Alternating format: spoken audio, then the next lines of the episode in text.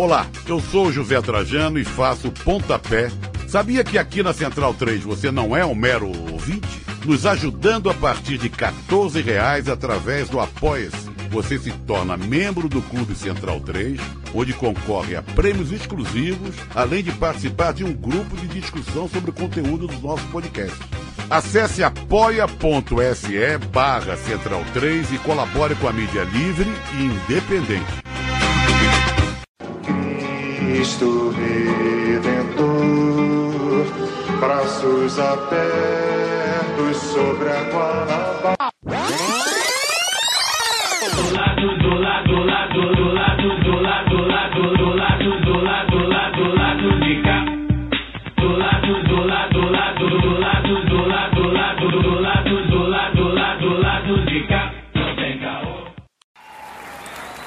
Eu gostaria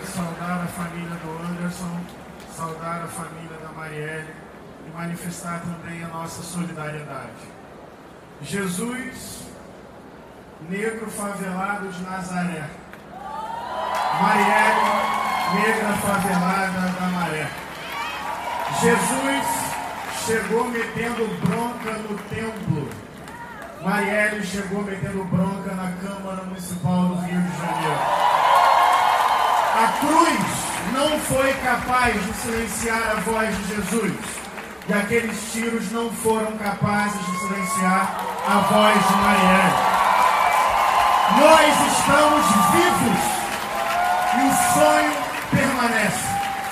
Como a reverenda Inamar disse, eu quero reafirmar com todo amor e respeito que os coronéis da fé vendilhões do templo, Crivella, Malafaia e companhia, matariam Jesus hoje.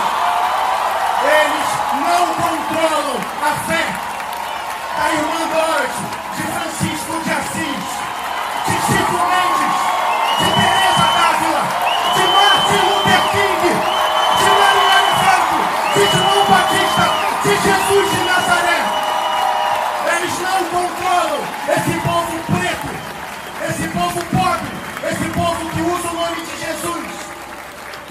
promover o amor e a graça.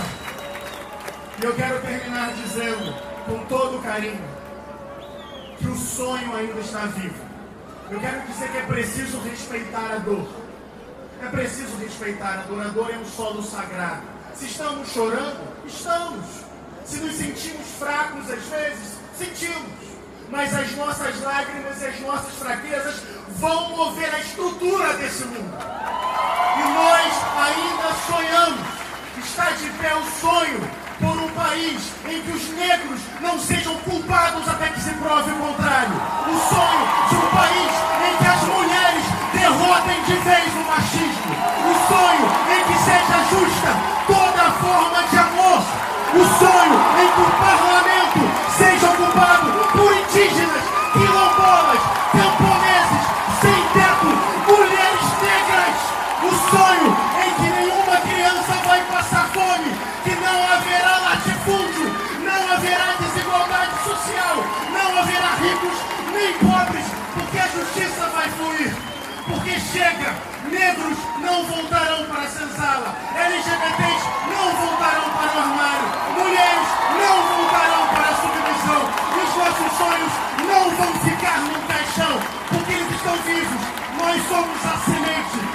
somos o futuro, nós somos a revolução.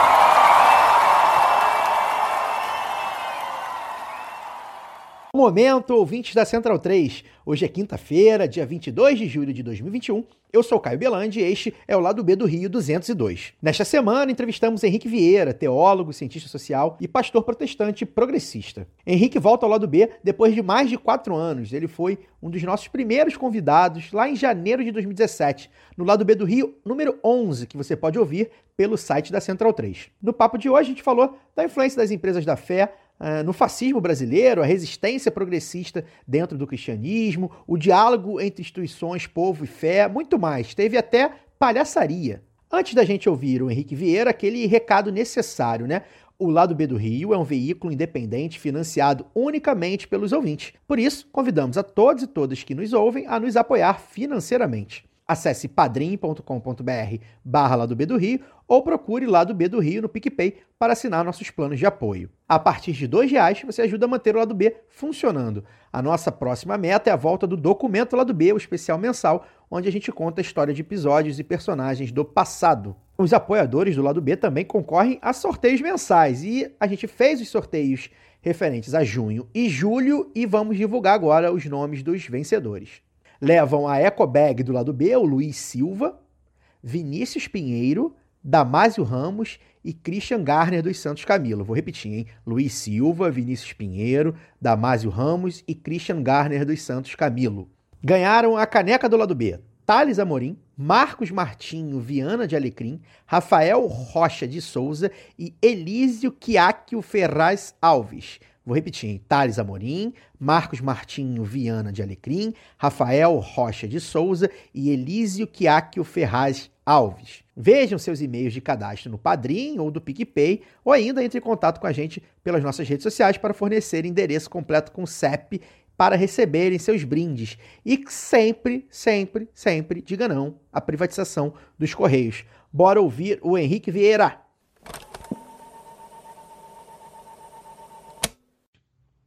Henrique Vieira, bem-vindo novamente ao lado B do Rio. É um prazer falar com você. Depois de quatro anos e meio, né? A gente te entrevistou em janeiro de 2017, um dos nossos primeiros programas. Ali a gente vivia o começo da era Marcelo Crivella, no que a gente chamava de Prefeitura Universal do Reino de Deus. Desde então passaram quatro anos de demonização, aberta ou disfarçada, dos saberes não, não, cristãos e da cultura popular não branca na cidade do Rio de Janeiro, entre outros problemas, né? Ou seja, a gente viveu aqui no Rio quatro anos sob o jugo do neopentecostalismo. Os tempos de Crivella, prefeito do Rio, não existem mais. Então, a pergunta que eu te faço é o seguinte: você acredita que o pior já passou? Ou seja, você acredita que o fracasso da Igreja Universal na gestão de uma das principais cidades do país arrefeceu o poderio desses mercadores da fé? Bem, obrigado pelo convite, a possibilidade de estar com vocês mais uma vez. Feliz assim de participar. Sem dúvida é uma derrota.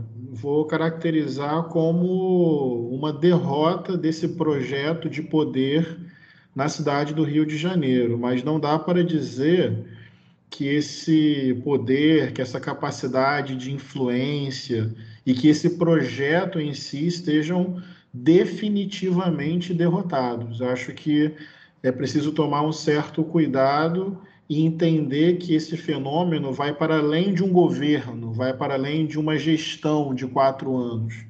Então, acredito que a análise mais equilibrada é que, sem dúvida, a derrota do Crivella é significativa, tem impacto e representa uma derrota para esse projeto de poder.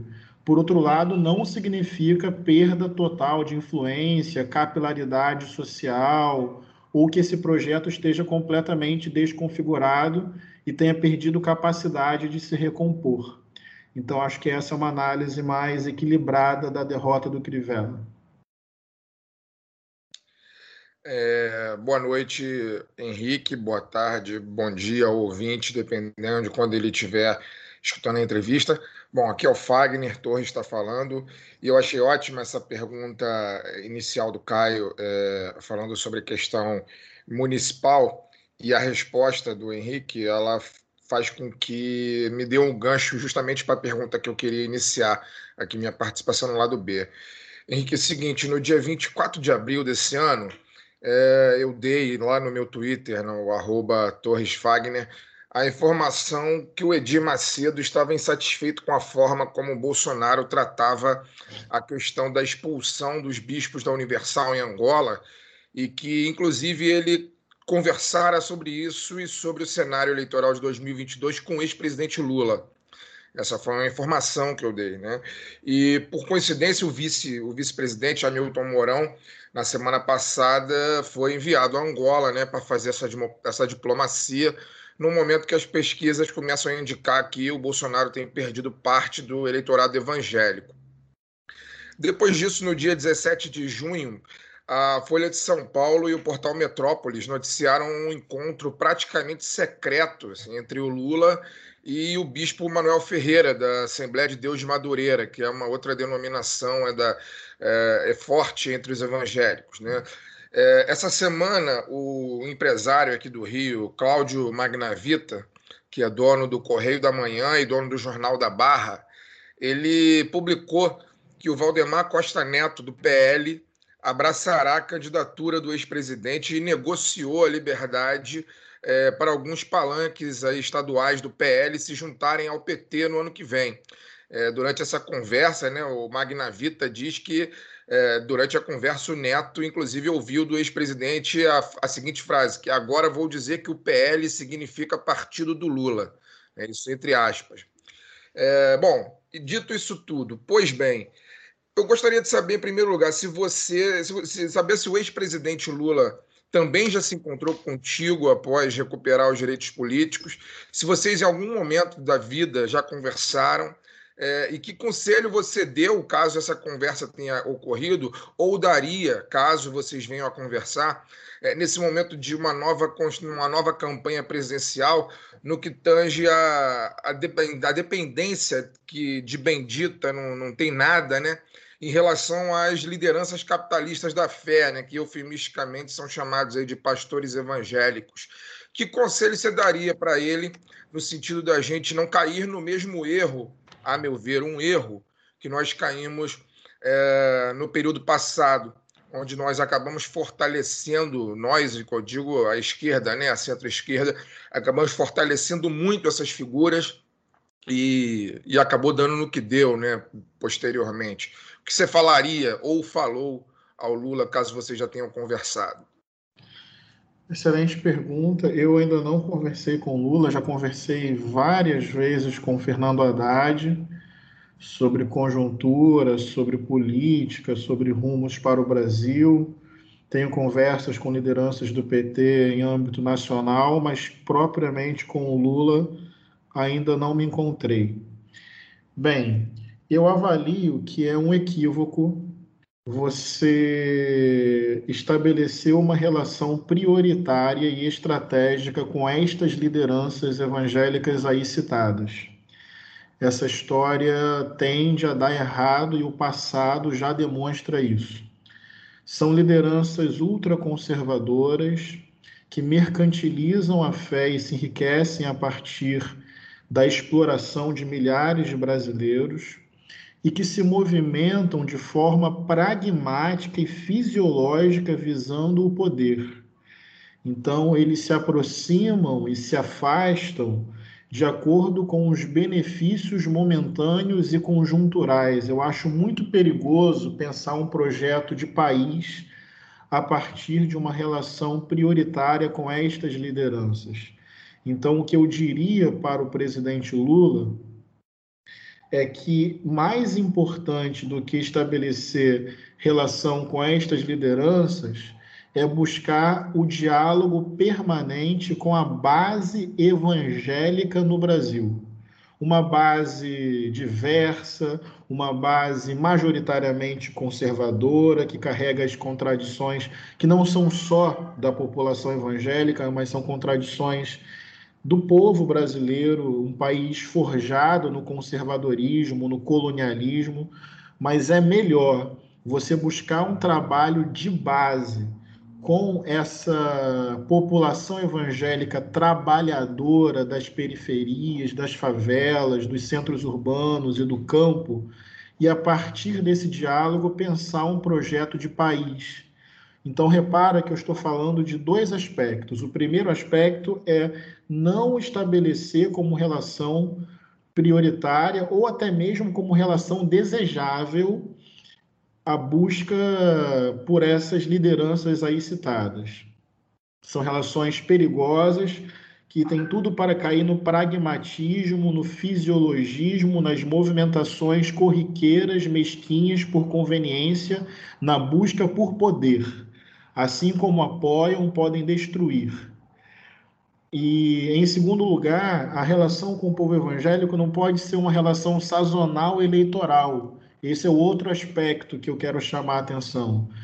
É, a população evangélica é parte da classe trabalhadora desse país.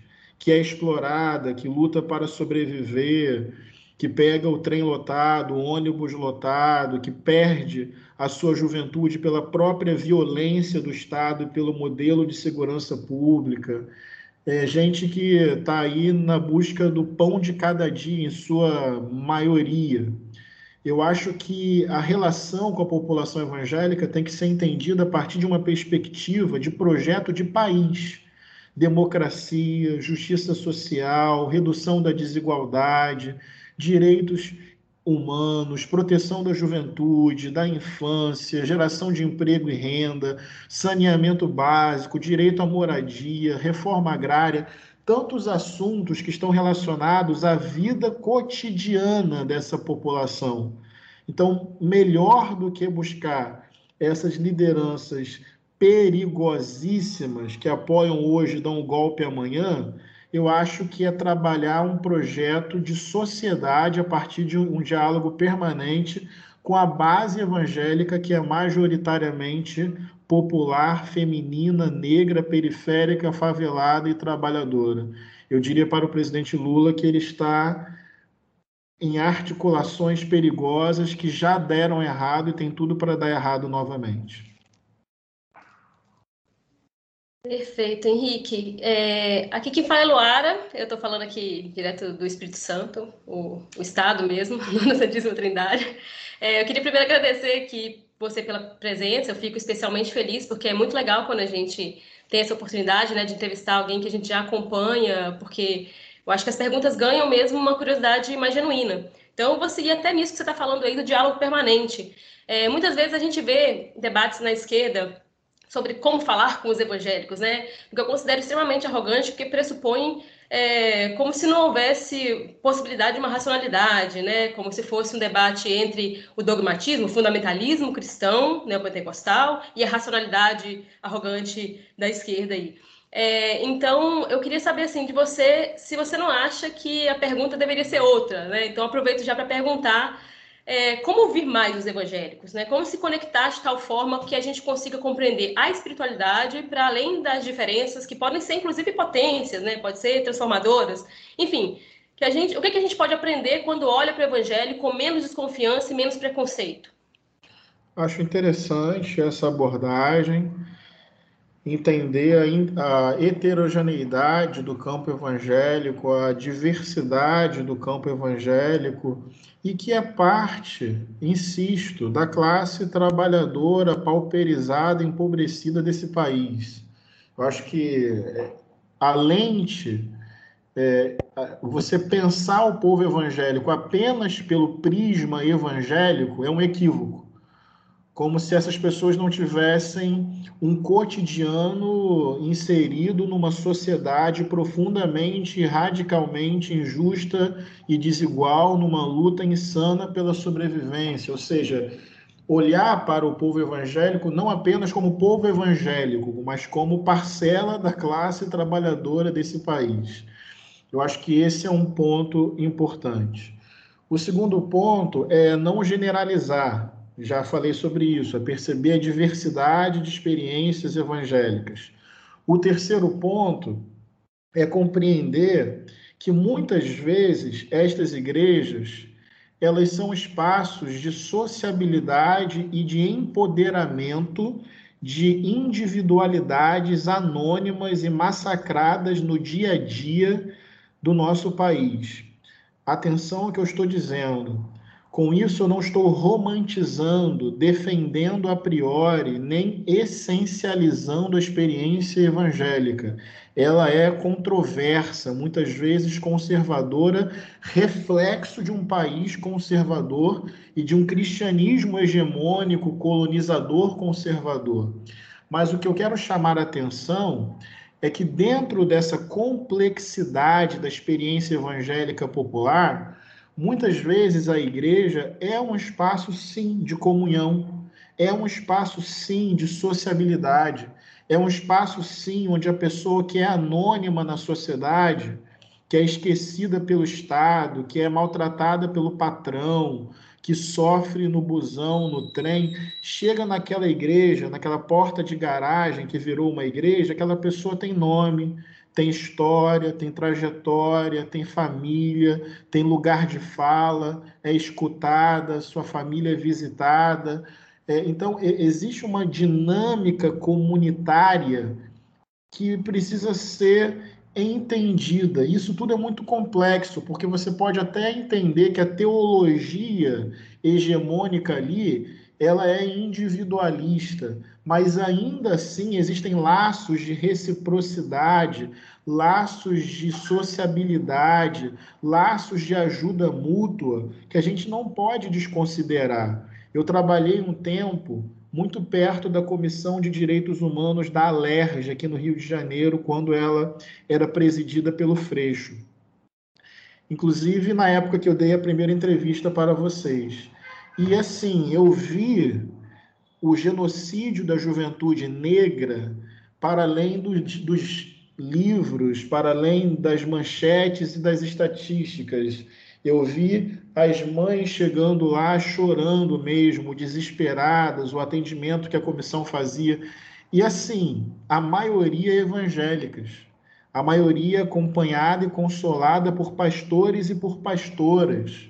Então, existe uma dinâmica de reciprocidade, de identidade, de comunidade, de empoderamento de individualidades massacradas que a gente, de alguma forma, precisa ouvir, precisa complexificar, precisa ter humildade para entender antes de estigmatizar e tentar fazer uma tese sobre isso.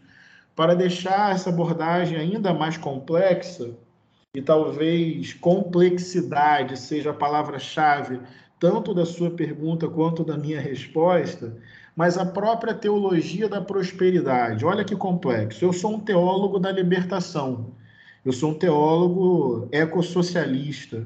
Eu sou um teólogo que compreende a natureza anticapitalista do Antigo e do Novo Testamento, os dispositivos revolucionários da vida de Jesus de Nazaré. Então é óbvio que olho para a teologia da prosperidade, que prega o enriquecimento material do indivíduo a partir da fé, e eu considero um grande equívoco, eu considero uma grande distorção interpretativa da Bíblia. Eu considero pegar texto fora de contexto e fazer de pretexto para sacralizar o capitalismo neoliberal e explorar as pessoas. Eu acho tudo isso. Agora, mesmo achando isso, Vamos pensar numa pessoa miserável, numa pessoa sem perspectiva nenhuma de vida, desempregada, não dando certo na informalidade, e ela se converte numa igreja, e naquela igreja ela entra num ciclo ali de amizade, de troca, de culto de oração. No outro dia está pregando, no outro dia está sendo ouvida por toda a igreja, e ali naquela rede de contatos ela consegue um bico e começa a trabalhar, sei lá, de pedreiro ou então de alguma outra coisa. Aquela pessoa saiu de uma situação miserável e conseguiu aí cerca de 800 mil reais por mês. Eu posso olhar para isso, rir e dizer: ah, tem prosperidade nenhuma nisso, não tem enriquecimento nenhum nisso, que falácia. É verdade, eu continuo achando a teologia da prosperidade uma falácia e uma distorção bíblica. Só que já parou para pensar que a minha noção de prosperidade pode não dar conta da vivência de prosperidade de quem estava miserável e passou a ter alguma coisa depois que entrou na igreja e num ciclo de sociabilidade a partir da qual conseguiu um emprego? Eu, eu me fiz entender?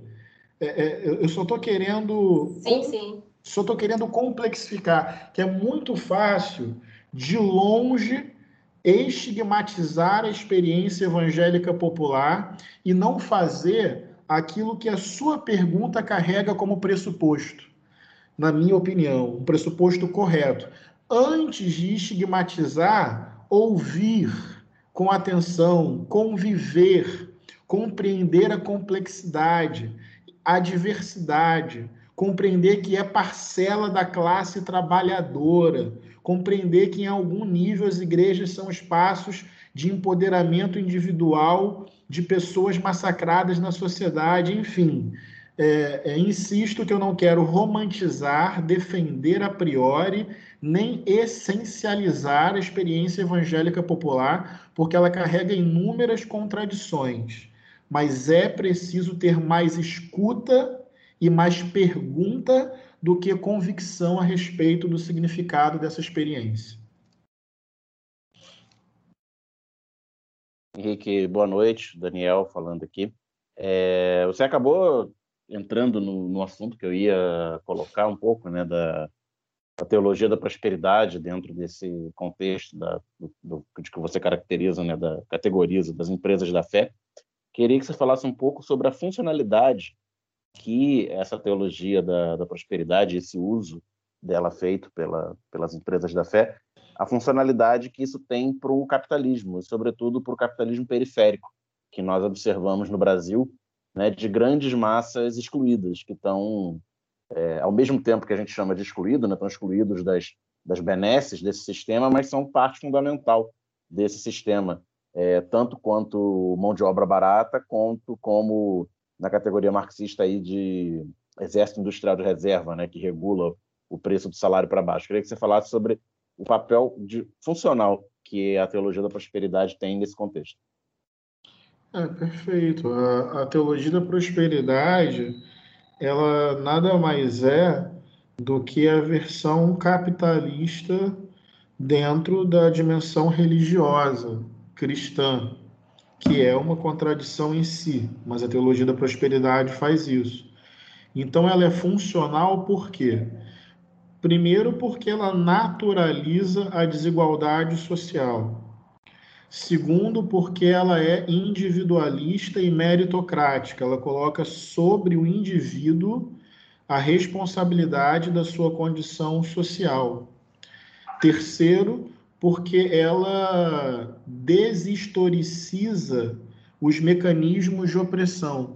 É, eu, eu, eu diria que a teologia da prosperidade além de naturalizar a desigualdade, deshistoricizar os mecanismos de opressão e responsabilizar o indivíduo pela sua condição social, ela tem exatamente uma, a função de ideologia dentro das categorias marxistas.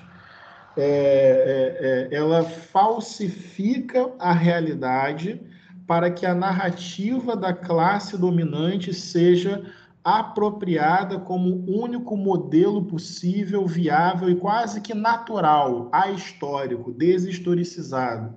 Então, ela, é funcional porque funciona como ideologia, ou seja, como mecanismo de alienação para que o povo não se revolte contra a estrutura política econômica mantenedora da exploração e da desigualdade.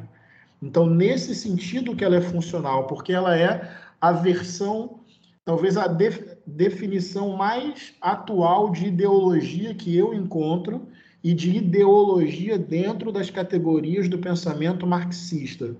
Não sei se estou me fazendo entender. Aquilo que justifica a realidade, naturaliza a realidade e faz com que a realidade seja vista pela lente dos opressores e dos privilegiados, como se esta lente não existisse.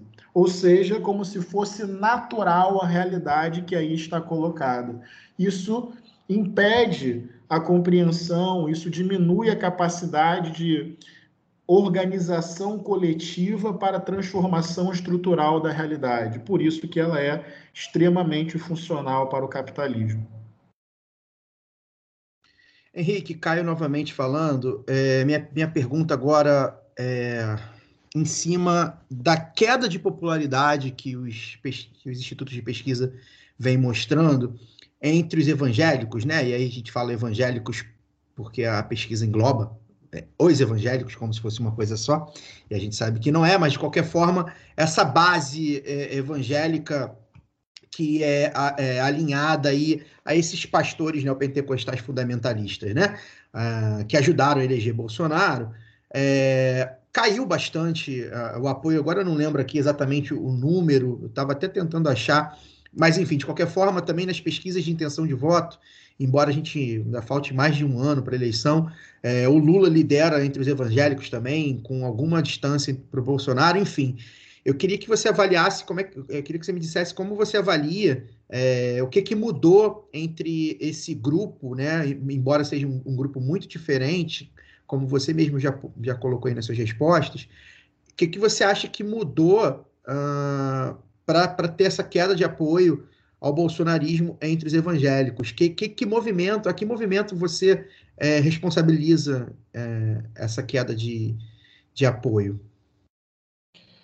Olha, eu acredito, e é impressão mesmo, acho que tem que ter mais estudo e, e pesquisa sobre isso, mas eu acho que eu acredito que dois movimentos aí podem nos ajudar a entender. Primeiro, é, eu acredito aí que parcela que, que mudou de opinião é, compreendeu a natureza irreconciliável entre aquilo que Bolsonaro representa e aquilo que Jesus é. Então, por mais que Bolsonaro não seja uma novidade, as, as bizarrices, as violências que ele representa e proclama já vem de muito tempo, é, muitos fatores é, como antipetismo, fake news, é, podem ter distorcido mesmo esse cenário em 2018. As pessoas ali fizeram um voto no Bolsonaro, mas depois compreenderam que é sério, assim, o, ele é realmente violento, ele é realmente preconceituoso, ele é realmente indiferente ao sofrimento humano, ele é realmente alguém bélico, ele é realmente alguém cheio de ódio no olhar, nas palavras, na respiração, na visão de mundo, nas atitudes. Então, acredito que parcela pode ter compreendido que Bolsonaro, de fato, significa alguma coisa que nada tem a ver com pilares muito básicos do evangelho, que é, existe uma violência bolsonarista incompatível com a natureza mais pacífica e generosa do Evangelho de Jesus. Então, seria aí uma mudança de compreensão mesmo ah, nesse período. E uma outra chave de entendimento é, pode, pode ser justamente a questão social e econômica. Perceber que o governo Bolsonaro é um governo que piora a vida do povo. E o povo evangélico, conforme eu falei, em sua maioria, é pobre e trabalhador e começa a sentir na pele que esse governo não, não gera emprego e renda, que esse governo não gera é, direitos, que esse governo não gera ampliação da capacidade de consumo. Então, tanto direitos, quanto consumo, quanto emprego, quanto renda, quanto redução da desigualdade social, nada vem desse governo. Então, a própria pauperização do povo e uma memória de que numa era petista havia ali condições de vida objetivamente melhores, eu acho que essa pauta econômica, social, do trabalho, da renda, do consumo e dos direitos pode ser um fator que vai mudando a orientação de voto e de, e de avaliação do governo Bolsonaro na base evangélica. Vamos lá, é, Henrique Fagner falando de novo. Eu estou aqui numa encruzilhada porque a gente tem aí aproximadamente mais 29, 30 minutos de entrevista. Eu tenho ainda duas perguntas. Eu não sei por qual é, qual caminho ir agora, mas acho que eu vou seguir na linha política e religião. E a minha última pergunta eu vou falar sobre arte contigo. Uhum. Ah, agora eu vou seguir ainda em política e religião. É, bom, Henrique, é, eu, né, como alguém de esquerda, é, costumo dizer é, nas internas, assim, a rigor, que em muitos momentos não é difícil odiar é, a maioria dos cristãos, assim, seja historicamente ou contemporaneamente. É, e aí, sempre que eu me vejo em alguma situação que me coloca nesse lugar de generalização do, do ódio, né? Eu preciso lembrar de bons exemplos de cristãos, como você, a Mônica Francisco, o Dr. King, é, o Padre Júlio, o Bispo Casaldáliga, Frei Beto, Dom Paulo Evaristo, enfim, entre outros né, exemplos de bons cristãos que existem por aí, é, para não reproduzir de volta os preconceitos que é, contra os cristãos que de alguma maneira me oprimem, né, como como homem negro, como comunista, né?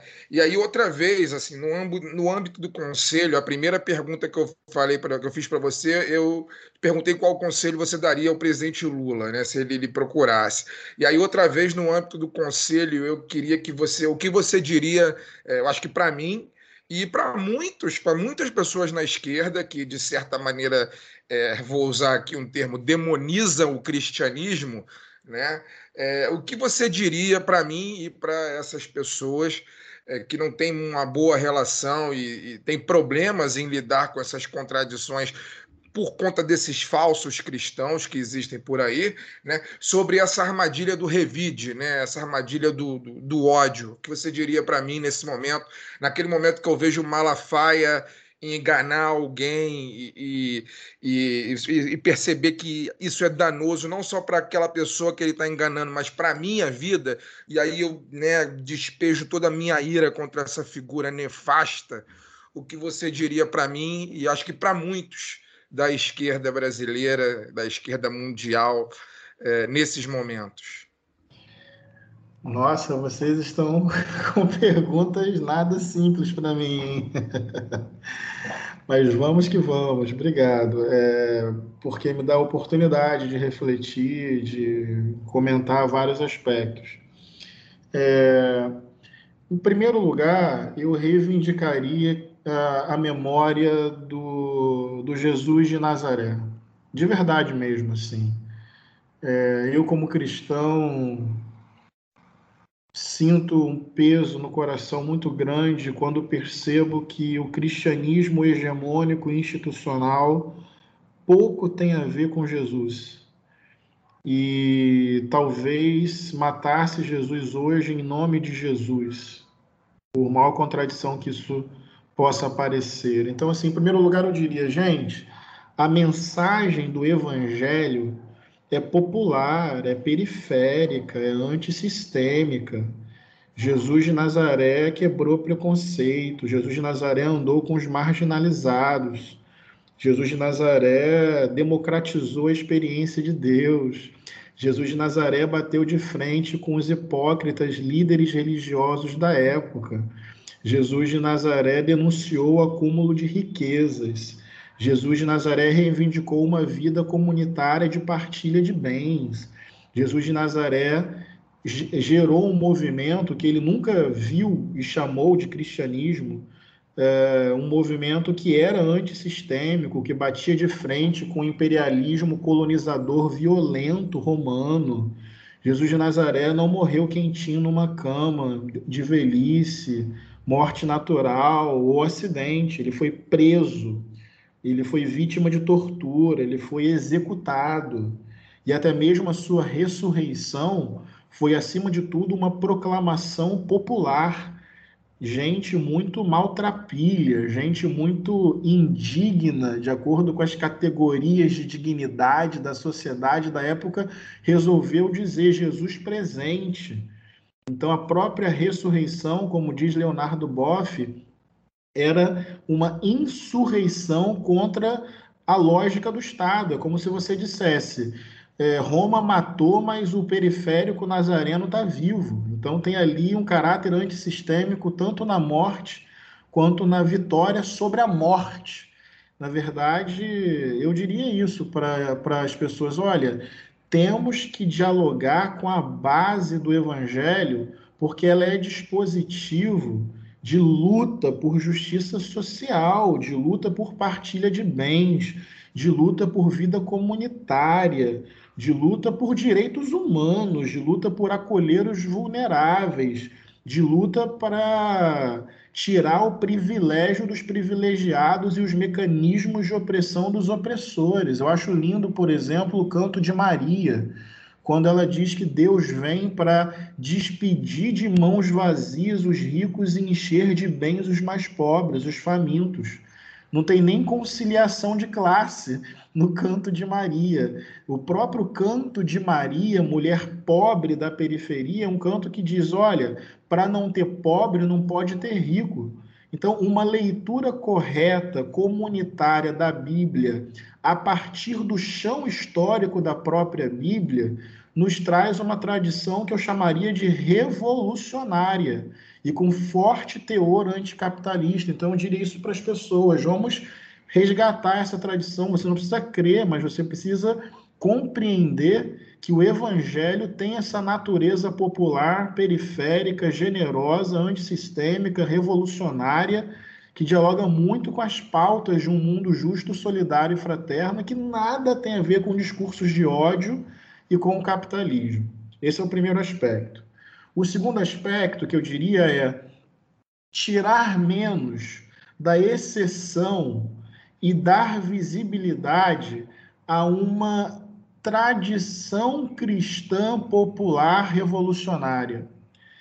Eu sei que você citou alguns nomes, se você pegar entrevistas minhas, palestras minhas, eu sempre estou citando nomes também, como Dom Helder Câmara, Rimandoro, Teresa Dávila, São Francisco de Assis, mas eu mesmo faço uma crítica a esse meu método, porque parece que eu fico só reforçando exceção, enquanto a gente pode falar da Revolução Nicaragüense, com a presença dos padres, a gente pode falar das comunidades eclesiais de base, a gente pode falar de movimento negro cristão nos Estados Unidos. Não dá para falar, por exemplo, sobre luta contra a escravidão e luta contra a segregação racial sem falar em cristianismo. Então, mais do que citar nomes, eu não sei se estou me fazendo entender, é dar visibilidade a uma determinada tradição cristã que eu vou reconhecer, ela não é hegemônica. A tradição cristã hegemônica é, é a da colonização, da escravidão, do patriarcado, da cis heteronormatividade, do genocídio. É verdade isso mas eu queria chamar a atenção que existe uma outra tradição sempre percorrendo a história, né? que não é só Luther King e Dom Helder, que vamos remontar lá aos anabatistas no século XVI falando de evangelho e divisão da propriedade da terra, entendeu? Vamos lá em São Francisco de Assis no século XII, na minha opinião, as intuições franciscanas são o rascunho do ecossocialismo contemporâneo.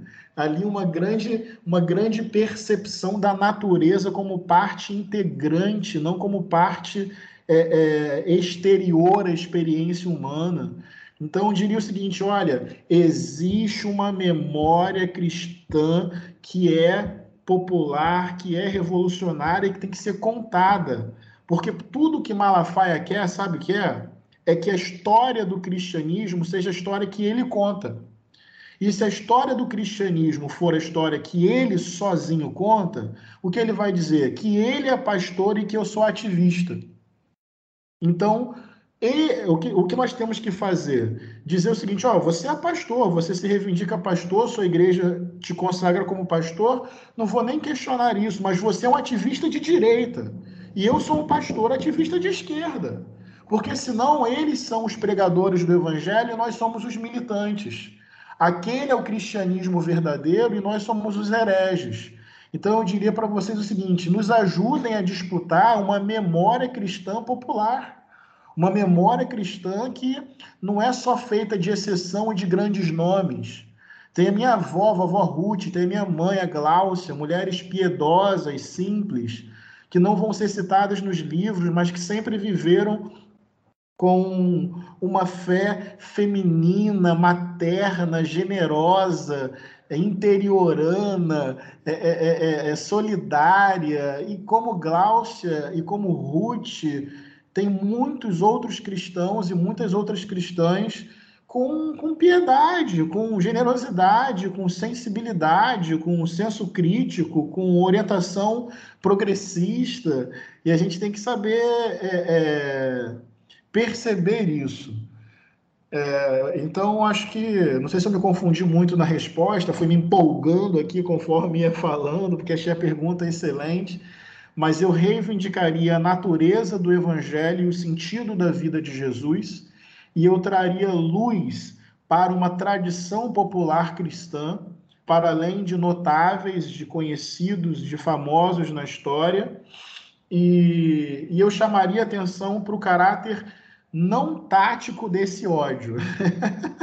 Porque no limite o ódio é justificável, mas a gente está lidando com o seguinte fato: é um país cristão, gente. E aí, se a gente quer um projeto popular e revolucionário, ou dialoga com os cristãos, ou não tem projeto popular e revolucionário para o Brasil. Então, assim, tem que saber canalizar o ódio no alvo certo para poder produzir o diálogo com a classe trabalhadora majoritariamente cristã. E no limite, vou até dizer que esse ódio é justificável do ponto de vista cristão. Porque quando Jesus diz para amar o inimigo, Jesus não pede para a gente gostar do inimigo. Eu vou repetir isso que eu falei. Quando Jesus pede para amar o inimigo, ele não pede para a gente gostar. É, Jesus é inteligente, ele não está pedindo para a gente dar flores para quem quer nos matar. É porque o amor, na ética do evangelho, não é um sentimento. Amor é uma decisão ética e política. Então é basicamente o seguinte: você pode odiar o seu inimigo no campo do sentimento e da afetividade, mas você não vai fazer com ele o que ele, você, o que ele faria com você. Ou seja, você pode, no sentimento do ódio, agir na ética do amor. Em outras palavras, vou dar um exemplo, quer ver? É, se, se o projeto do Bolsonaro se consolida, se ele se reelege em 2022, a democracia está em risco, direitos cada vez mais reduzidos, os poucos que restam estarão também em risco. E vou ao ponto: talvez as nossas vidas estejam em risco. Se o projeto bolsonarista se consolida como governo nesse país e ganha cada vez mais força nas camadas da sociedade. É, por que eu estou citando isso? Porque se o nosso projeto de sociedade vence, daí a minha percepção, a integridade física do nosso inimigo não está ameaçada. Ou seja, eu preciso ter medo com relação à minha vida se ele vence, mas ele não precisa ter medo com relação à vida dele se nós vencermos. Porque é isso que é isso que eu estou chamando de sentir ódio e agir no amor.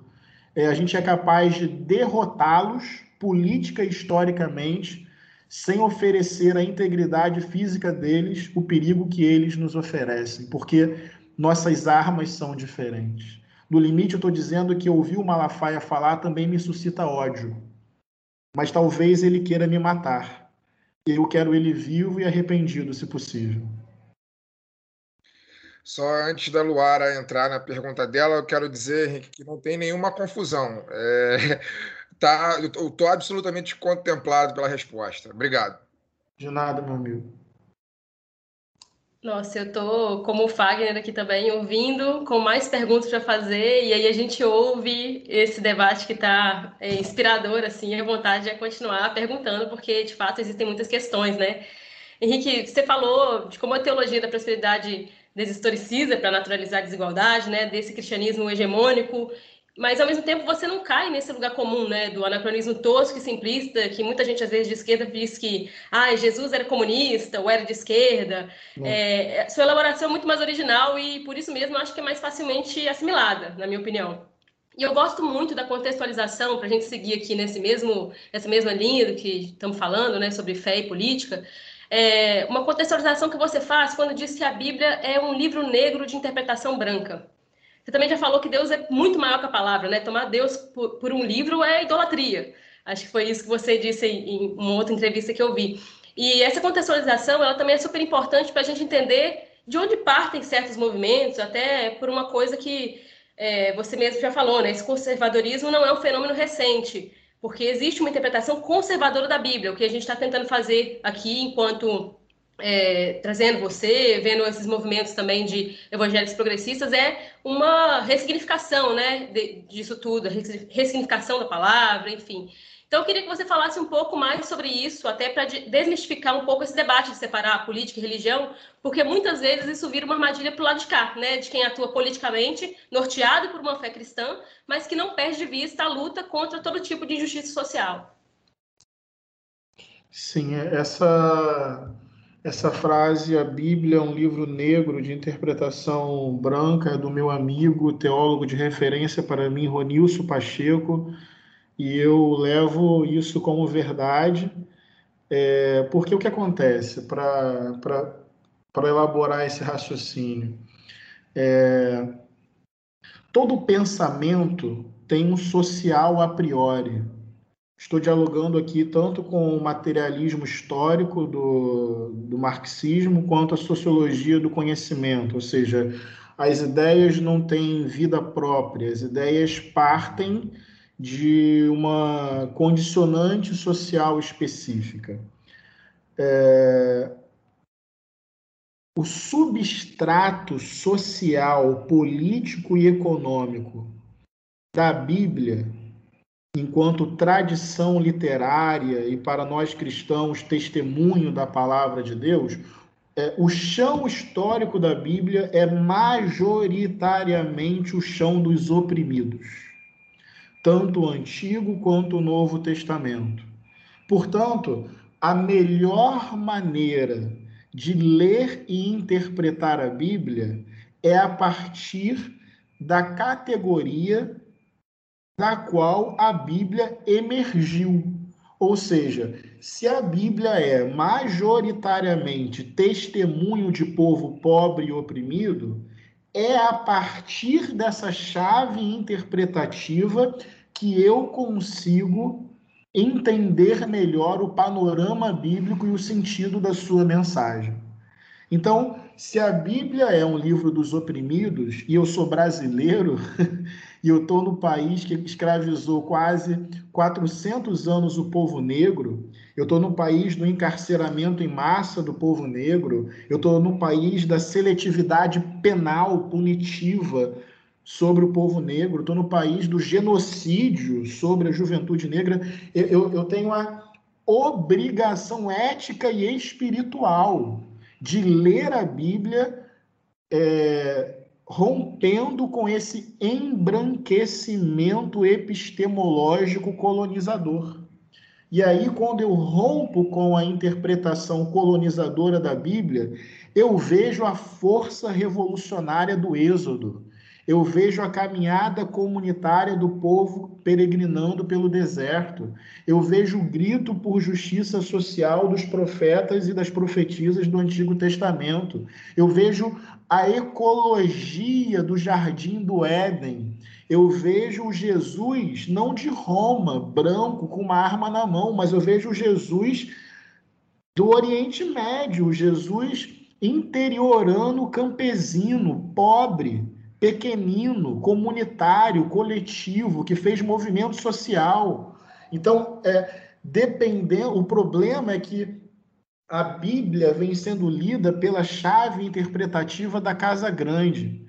E a gente tem que ler a Bíblia pela chave interpretativa do quilombo. Por mera arbitrariedade, porque isso é mais conveniente para mim como homem negro, eu diria que não é por conveniência, não, é por coerência. Se o social a priori da Bíblia é o chão do oprimido, o social a priori da interpretação bíblica tem que ser o interesse do oprimido. E eu fico muito feliz de poder usar esse espaço para disputar a narrativa de interpretação da Bíblia. Porque ela pode ser usada para oprimir e matar, mas ela pode ser instrumento animando o povo na luta. E talvez por isso, olha só, hein? Talvez por isso elites queiram controlar tanto a narrativa cristã. Porque no dia que a narrativa do evangelho cair na boca e nas mãos do povo, olha, vai ser, vai ser difícil segurar. Eu, eu aqui estou me empolgando um pouco de novo, mas o negócio ali é revolucionário, às vezes até para as categorias da própria esquerda.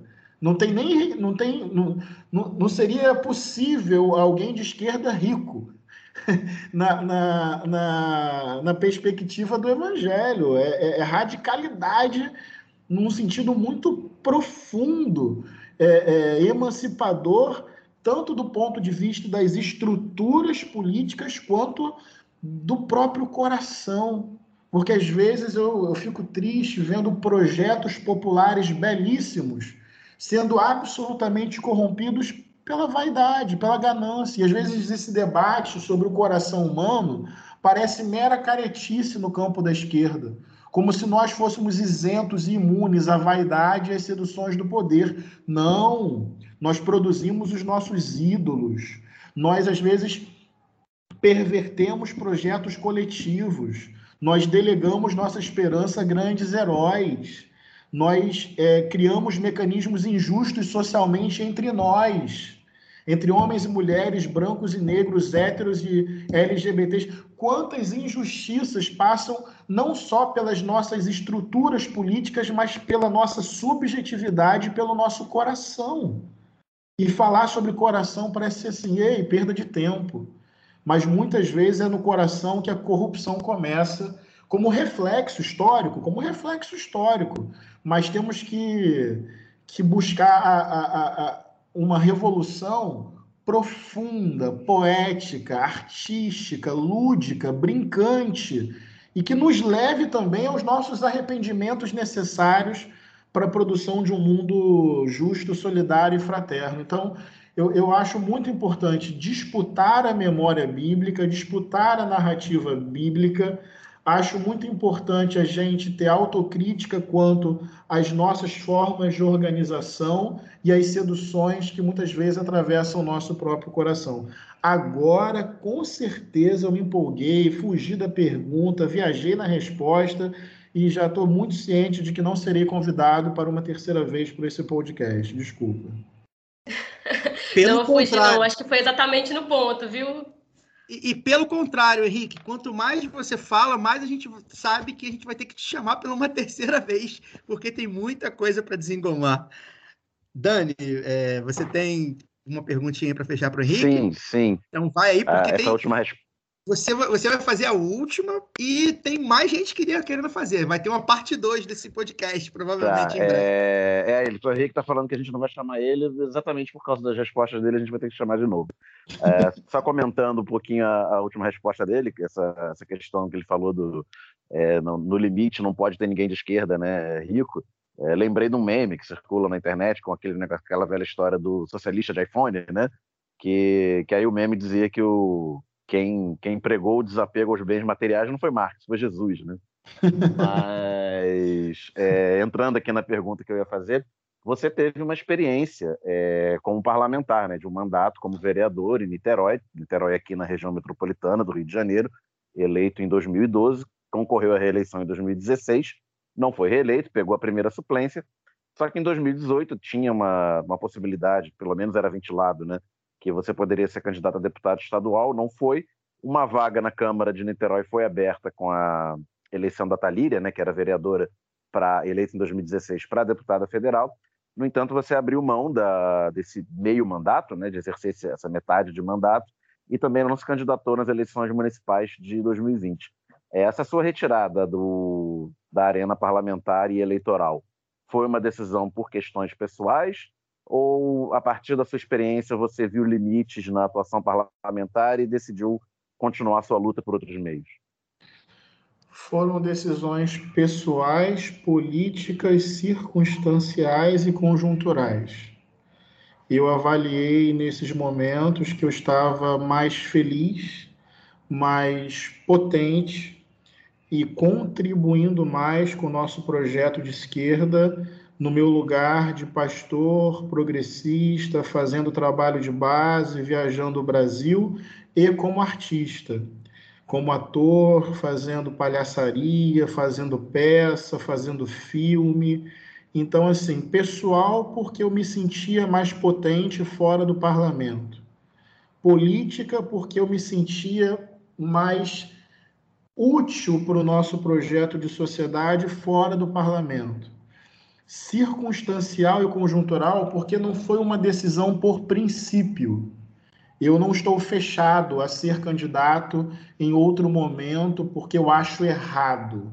É, é porque naquela circunstância, naquela conjuntura, olhando para a minha vida, para as minhas ações, para os meus projetos, eu julguei que não era melhor.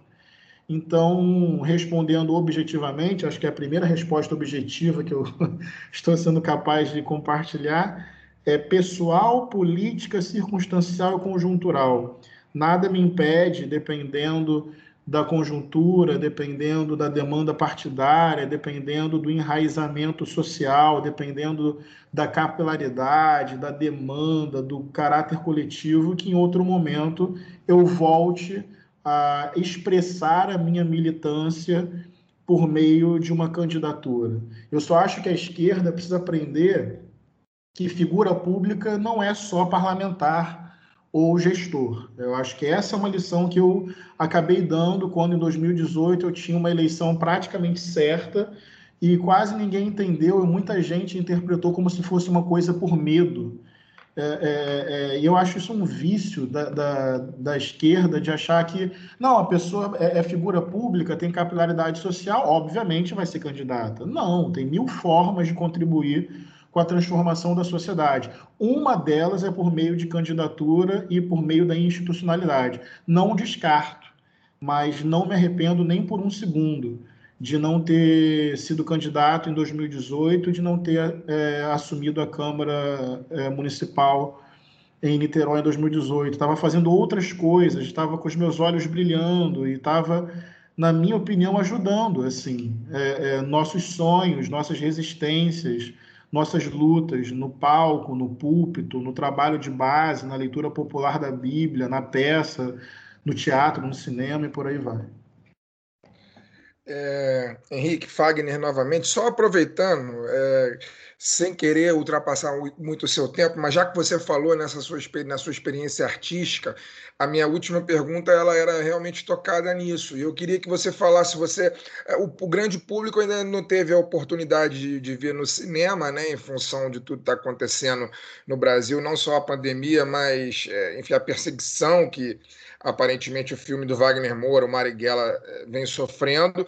É, mas você, você atuou no filme, né? Você representou uma personagem é, no filme, que é o Frei Henrique, se me corrija se eu estiver errado, né? E aí eu queria que você falasse como que foi para você essa experiência, sendo um pastor, atuar na cinebiografia de um militante guerrilheiro, né?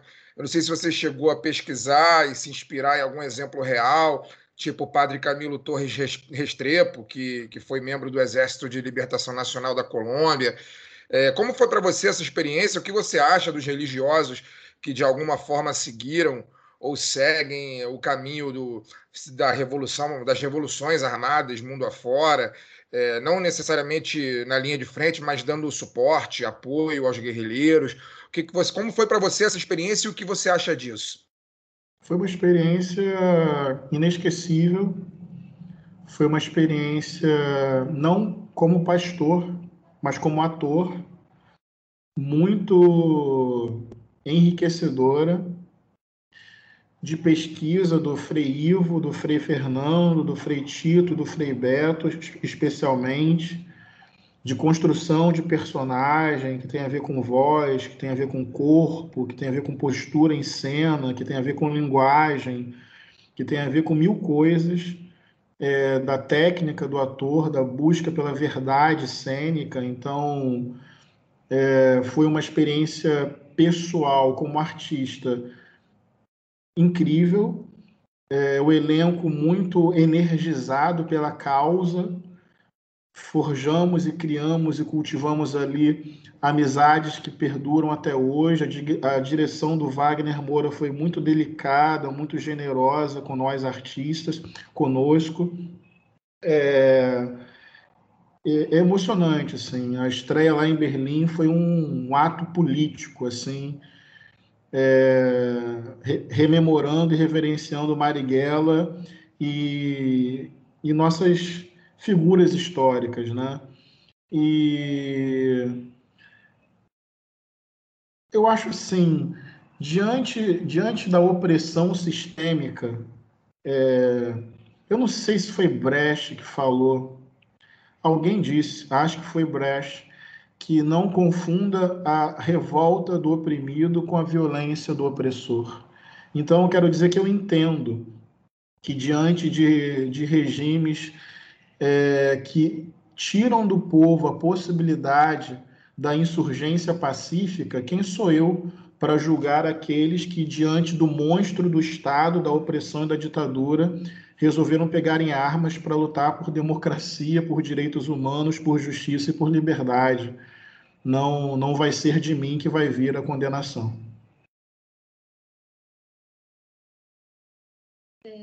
Henrique, é, eu não quero usar da sua generosidade com a gente, mas eu preciso muito fazer essa pergunta porque eu me preparei, acho que para ela até assim, todo, todas elas foram muito esclarecedoras para mim, mas eu queria muito. Então, assim, é, você além de pastor, militante, cientista social e escritor e ator, você também é um palhaço, né? Sou. Um, é, eu, li, eu li o seu livro, O Amor como Revolução, e fiquei muito surpresa com os seus relatos sobre a palhaçaria. Aliás, é um livro muito gostoso de ler, eu indiquei já para algumas pessoas e vou indicar aqui também, porque traz reflexões que emocionam e nos inspiram mesmo. Então, nessa dureza da realidade, eu acho que esse é o tipo de trabalho que a gente não pode deixar de lado. É, e você cumpre esse papel essencial, até lembrando aí, né, que é, estar à esquerda, ou ser um militante, ou ser essa, essa, essa figura assim, não precisa estar ligado só à institucionalidade. Então, eu queria relacionar é, também com, minha, com, as perguntas anteriores sobre certo dogmatismo da esquerda e com uma coisa que o Gregório do Vivier falou recentemente aqui no lado B para a gente, sobre a gente não se levar tanto a sério, né? Essa coisa meio do palhaço mesmo. E eu queria saber de você, agora como palhaço, o que, que você acha que a gente pode pegar emprestado da palhaçaria para as nossas vidas, para tocar a política dos dias comuns, das relações com a nossa gente, que às vezes é tão pouco nossa, né? E principalmente depois que o debate envolvendo política virou esse tema tão controverso, digamos assim. Poxa, que legal. Bem, vamos lá. É... Em primeiro lugar, é... reconhecimento e acolhimento das nossas fraquezas. Às vezes, a roda da política, nossas plenárias, parece que é todo mundo tão imbatível, todo mundo tão performático, todo mundo tem que ser tão arrebatador nas suas falas, é um ambiente tão androcêntrico, né? Tão, tão masculino, tão falo isso não me isentando, mas como parte.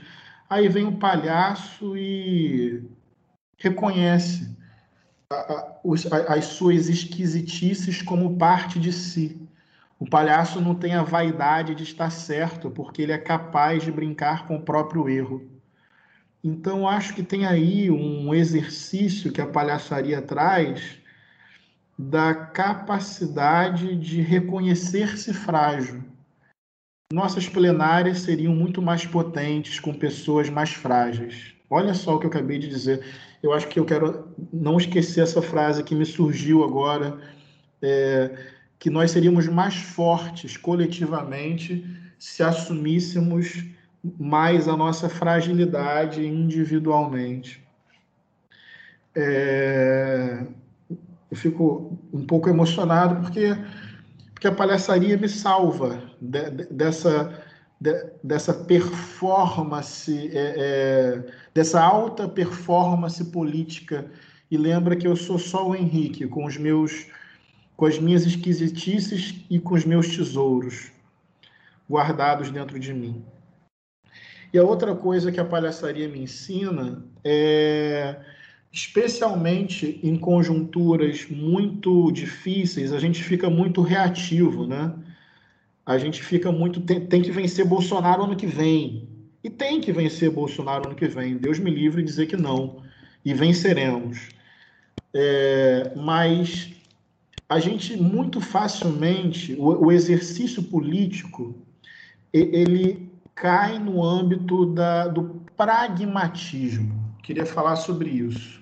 Uma coisa é você ter responsabilidade com a conjuntura, uma coisa é você saber as contradições de gerir uma máquina pública. Não tem ingenuidade, não tem ingenuidade. Mas se é para deixar de sonhar, irmão, irmã, se é para deixar de pensar o mundo para além do capitalismo, não sei se vale a pena, não. Aí vem o palhaço e uma garrafa de plástico pode virar um foguete. Vem um palhaço e uma, um caderno pode virar uma nave. Vem um palhaço e imagina, sabe? Capacidade imaginativa. A esquerda não pode perder a capacidade de imaginar que outro mundo é possível. Então a gente tem que conciliar responsabilidade com a conjuntura, compreensão dos entraves da institucionalidade, mas eu ainda quero suspirar ares revolucionários dentro de mim. A palhaçaria reinventa o mundo. A palhaçaria vence a força da gravidade. A palhaçaria transforma a garrafa em nave. A palhaçaria dá novos nomes a novas coisas ou novos nomes para coisas antigas, ou transforma coisas antigas em coisas novas, ou em coisa alguma. A, a, a, palhaçaria inventa, a palhaçaria sonha, a palhaçaria imagina, a, a palhaçaria nos salva de, de um realismo chato. É, eu, lembro do Eduardo Galeano quando ele fala num bar em Madrid é, tinha uma placa que dizia é proibido cantar.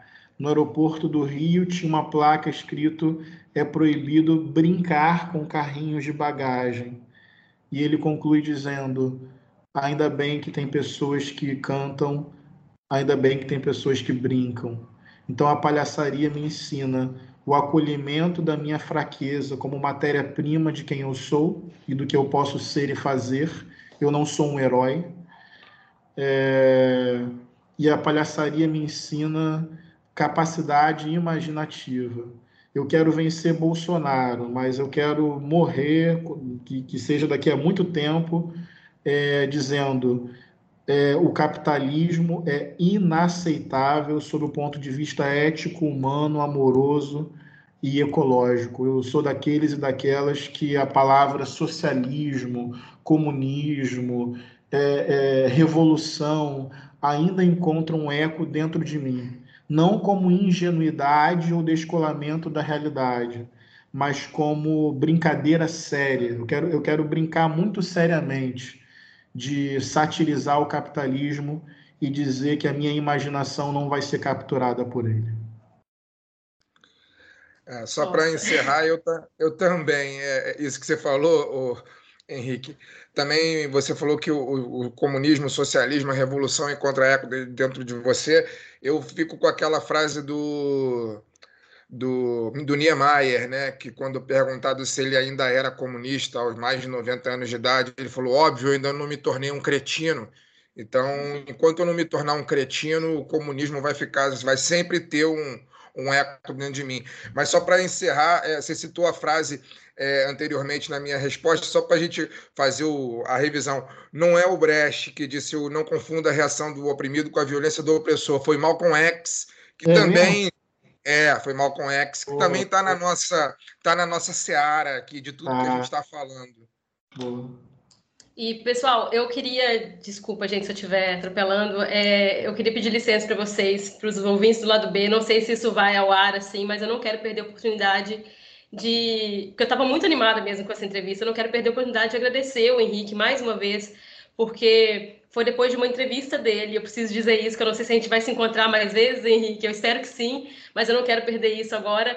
É, foi a partir de uma entrevista sua que eu me reencontrei com a minha fé. E para mim é muito importante dizer isso a você e te agradecer, porque tem sido muito importante para eu continuar nessa luta pelo diálogo, sabe, com é, retomar algumas, algumas relações com as pessoas, né? A gente viu o estrago que foram as eleições de 2018, então é, tem sido uma inspiração mesmo.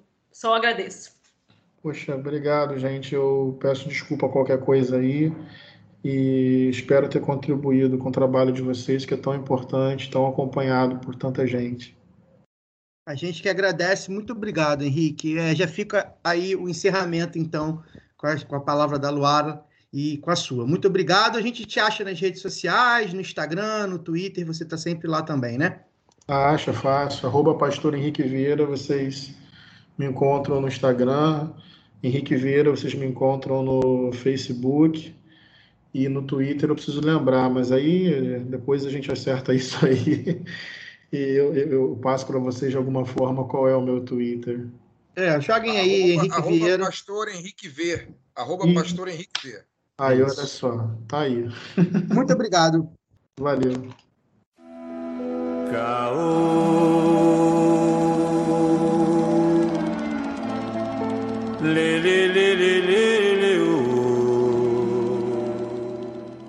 O caô da semana, né, foi uma divulgação de um de uma conversa entre o ministro da Defesa, o Braga Neto, general, né, com o presidente da Câmara, da Câmara, o Arthur Lira, segundo o Estadão publicou hoje, né, no, dia 22 de julho, é, o Braga Neto condicionou ah, as eleições de 2022 ao voto, ao tal do voto impresso e auditável, né? E aí é, isso gerou uma série de manifestações, seja para dizer que não existe esse tipo de ameaça, que as instituições estão funcionando, é, seja para dizer que o Braga Neto está, está não, não, Braga, Braga Neto dizendo que ele, ele negando, né? Na verdade, ele, ele nega, mas ele não nega, né? Ele diz que não foi bem assim.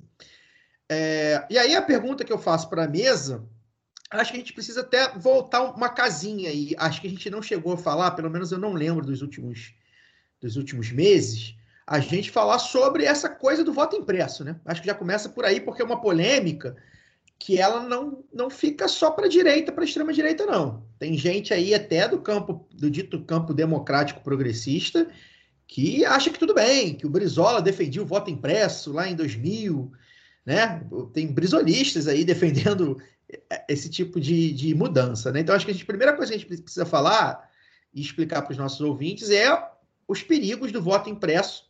Lembrar que o voto é, atual, eletrônico, já é auditável, né? E aí também a gente tem, depois disso, a gente pode desengomar aí essa ameaça, essa suposta ameaça do Braga Neto a 2022, que rendeu até uma declaração do, do vice-presidente Mourão, general também como ele, dizendo que aqui não é uma república das bananas, que vai ter eleição em 2022 de qualquer forma. Daniel, primeira coisa que eu queria que você explicasse assim é por que essa narrativa narrativa, inclusive, é uma palavra que eles estão se apropriando também, né? A gente vai ter que mudar isso aí. Porque essa coisa do, do voto impresso da extrema-direita, do Bolsonaro, ele tem batido muito nisso nas últimas semanas.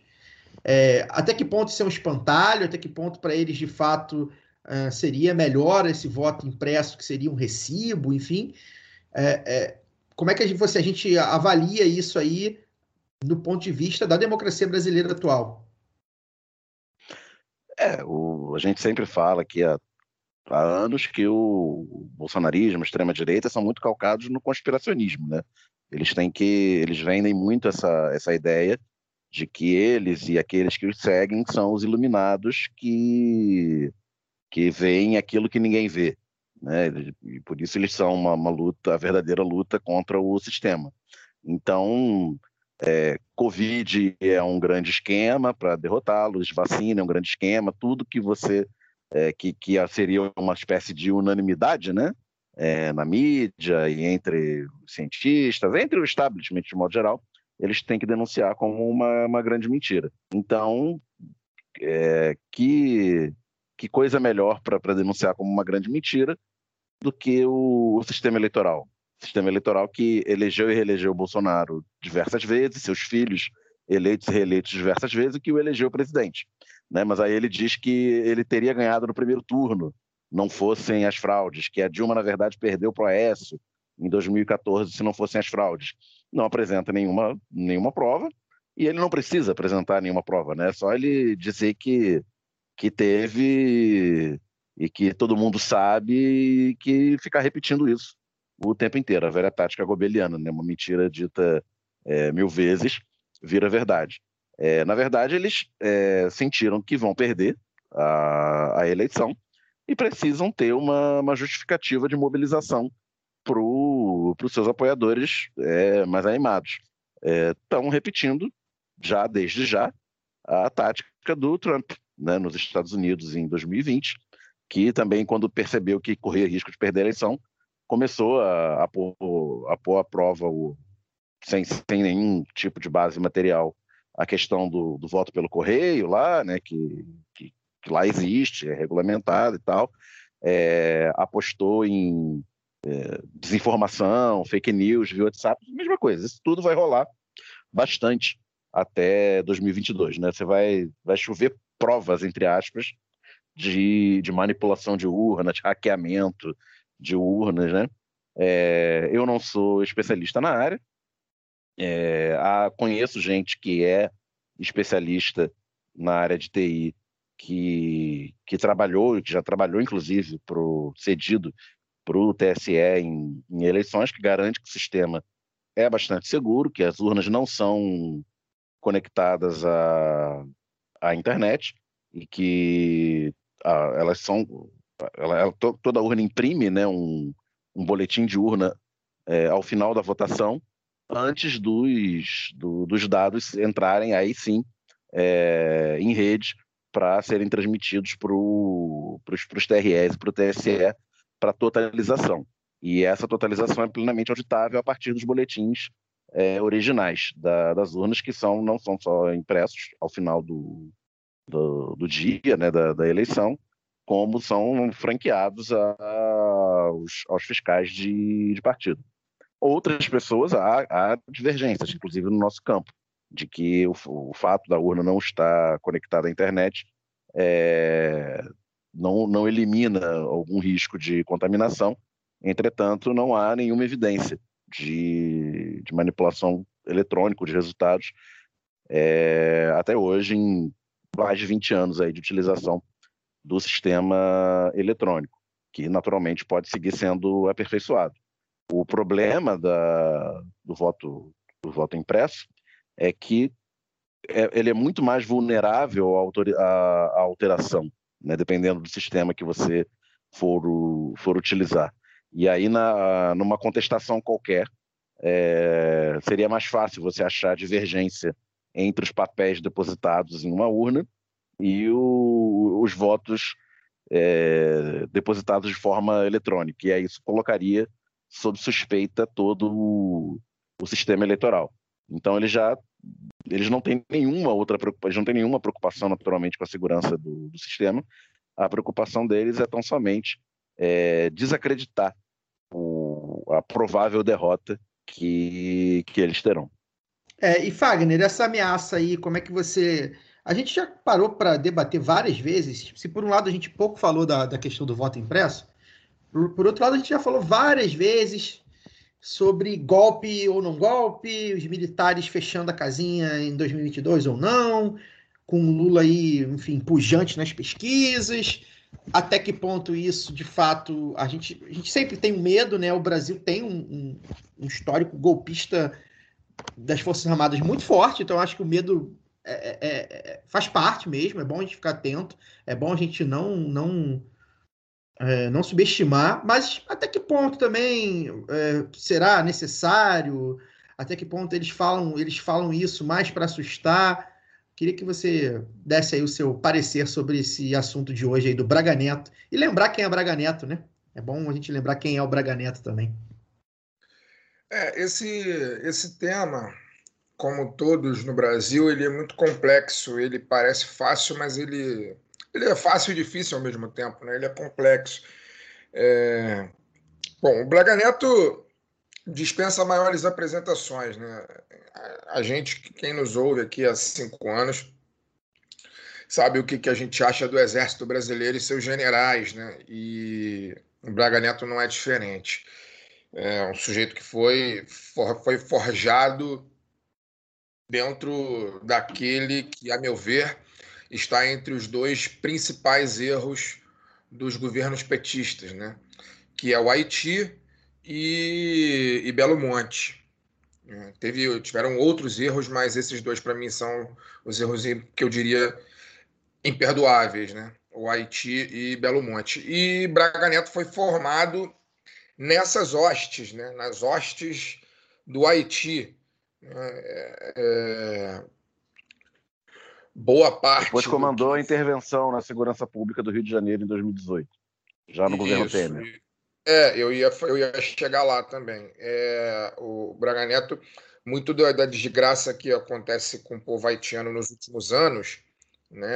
É, o, o, o, o, Braga Neto é parte dela, né? É, o exército brasileiro é parte dela. E o Braga Neto, como general do exército, é parte dela. E depois disso ele foi, ele era o interventor da segurança pública do Rio de Janeiro, nada mais, nada menos, quando Marielle foi executada, né?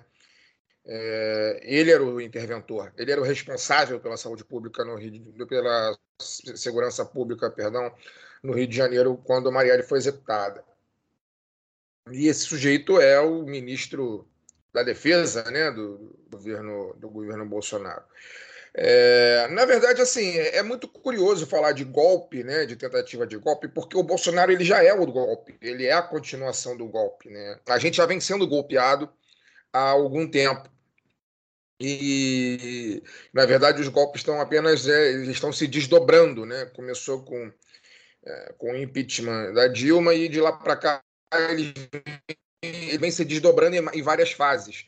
Né? Veio a prisão do Lula e depois a vitória do Bolsonaro e, e por aí vai. É, o que eles estão tentando é desdobrar esse golpe em 2022, mas é, vai ser difícil, né? Porque, como eu venho dizendo há, já há algum tempo, eu não vejo, eu, eu hoje não vejo como o Bolsonaro chegar é, possi com possibilidade de reeleição em 2022. É, aquilo que está acontecendo com ele hoje é só o começo, né? E é óbvio que eles vão lançar mão de várias estratégias para tentar reverter a queda na popularidade, né? De modo que ele chegue competitivo. É, e aí entra inclusive a, a, a tal da internação é, na semana passada, né, que ele é, teve uma matéria, se não me engano, da Folha de São Paulo dizendo que o Flávio Bolsonaro dizendo que ele foi entubado por precaução e no dia seguinte tinha a foto dele rindo ao lado de uma paciente no hospital, quer dizer, um, alguém que foi entubado 24 horas antes, de repente aparece numa imagem rindo é, mostra que as coisas né, não, não dá para confiar em absolutamente nada. E eles vão lançar mão desses factoides né, de doença. Ele está tão convalescente que ele foi uma nega rincha ontem. Exatamente, exatamente. Então, é, eles vão lançar mão dessas coisas, né? Porque o governo, o governo ele, ele se alimenta do caos e a forma que ele vai tentar sobreviver politicamente é, é promovendo mais caos. E aí, dentro desse caos, está a questão do voto impresso, tá a questão da ameaça de golpe, essas coisas todas, né? E, e, eu acho que eu acho que na verdade a declaração do Braga Neto ela ela se encaixa nesse contexto aí, entendeu?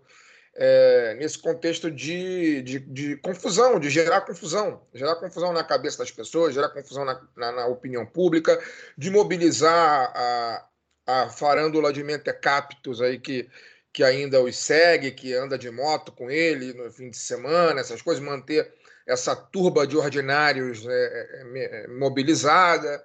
Né? E vai ser assim, vai ser assim até, até o final. A gente vai ter que conviver com esse tipo de coisa, com essas declarações, infelizmente, até o final. É... Só trazendo aqui uma coisa que eu falei no último programa. É, na verdade, eu estou torcendo para o tempo passar rápido, porque porque é isso, a gente quer voltar a conviver, entre aspas, com o um mínimo de normalidade, né? normalidade política no Brasil. A gente não aguenta, eu particularmente não aguento mais acordar todo dia e falar como esses ordinários vão foder o meu dia hoje. E aí entro no Twitter e vejo fulano de tal que diz que não vai ter eleição se não tiver o voto impresso. Aí é o outro desgraçado que faz piada sobre a vacina né? É a deputada maldita que faz dancinha e posta no TikTok dentro do Congresso Nacional. É, e é isso, assim, eles vão ficar ali, vão ficar gerando essas, essa, essa produção de, de, de conteúdo mobilizador o corpo de animais que está com eles e produzindo tumores e, e, e bile no outro lado, né? no nosso lado. Né? Enquanto quem governa é o Centrão, né, Fagner? Quem governa enquanto atualmente. Isso, é- enquanto isso, quem governa o país é Arthur Lira, é Barroso, né? quem governa o país é essa galera. Ciro Nogueira. Ciro Nogueira e, e por aí vai. Né? O Bolsonaro, ele, ele, ele vendeu o governo, ele alugou o governo, sei lá qual o termo que eu posso dar, mas eu acho que é isso. Ele alugou o governo para não cair. O governo sempre foi terceirizado, agora Sempre que foi. então, só, só mudou o locatário. né? Exatamente. Na verdade, está diversificando os locatários. Continua o- os ultraliberais que querem desmontar o Estado, os milicos, o Centrão tinha seu papel, só está ampliado. Pois é, e a, Exatamente. a ponto do até o, o meu camarada, meu ex-chefe, brilhante colunista e repórter Chico Alves, lá no UOL, né, ele, ele soltou um, um- um texto agora falando sobre isso, né, como, como o Bolsonaro tornou-se, vendeu mesmo, né, alugou é, é, o governo dele ao Centrão e virou um semi-presidente, né, já aproveitando a pauta aí do tal do semi-presidencialismo. É, essa é mais tentou- uma pauta, né? Essa é, mais É. uma pauta que eles estão que eles querem empurrar, entendeu? E aí é isso, sabe? É mais, é mais um girando- golpe no forno. É, exatamente. Vai, aí vai gerar, vai gerar bile na gente, gera raiva, gera ódio, né? Esse negócio, a gente vai ter que, a gente infelizmente, é, nós vamos ter que conviver com isso, assim, né? Não, não é diferente, por exemplo, nos Estados Unidos não foi muito diferente. O Trump também fazia isso, assim. A gente vai ter que conviver com isso até outubro de 2022, É, conviver com, com com ataques à esquerda, com factoides sobre doenças do, do Bolsonaro, com ameaça de golpe, com, enfim, com essa aberração. Enfim, a gente não, não vive um estado atual é um estado meio que não tem nome, assim, não dá para chamar o Brasil É um regime próprio, né? é um regime Bolsonaro meio, assim, difuso, né? É, e é isso. é. É, eu tenho falado sobre isso, assim, nas minhas. Não só aqui no programa, nas redes sociais. Eu chamo, costumo chamar de regime Bolsonaro porque é, é, é algo diferente de tudo que a gente já viveu. Né? Inclusive diferente da própria ditadura militar, né? Que era de fato uma ditadura, embora tentava ali disfarçar de alguma forma em alguns momentos. É, é, é muito diferente do, do que a gente vivia na Nova República, de Collor para cá, né? E, ou de Sarney para cá, talvez. É, é totalmente diferente, assim, do Ah, ponto de vista. Sarney. Sarney. Sarney era o presidente normal, digamos É, assim. é. Não, Ele não do ponto- acordava de manhã com uma declaração bombástica do, É. do Sarney. Ele não ia encher o saco no jogo do Flamengo. é, não, não tinha isso, entendeu? É, e assim, do, do ponto de vista do- da, da, da, da cretinice mesmo, da, da calhordice, do- da- das falas, né? Porque é isso, hoje quem governa, assim, no presidencialismo Procura, brasileiro, procura o Sarney no gramado na festa da- do Brasil campeão da Copa América de 89. Pois é. Do ponto de vista eh, do presidencialismo brasileiro, a gente sabe que a gente sempre ficou dependente do centrão, né? Não é. é, Inclusive surge daí esse termo centrão, né? Surge dessa, de- dessas demandas aí da- da- dos pequenos e, e médios deputados não tão ideolo- ideologicamente alinhados.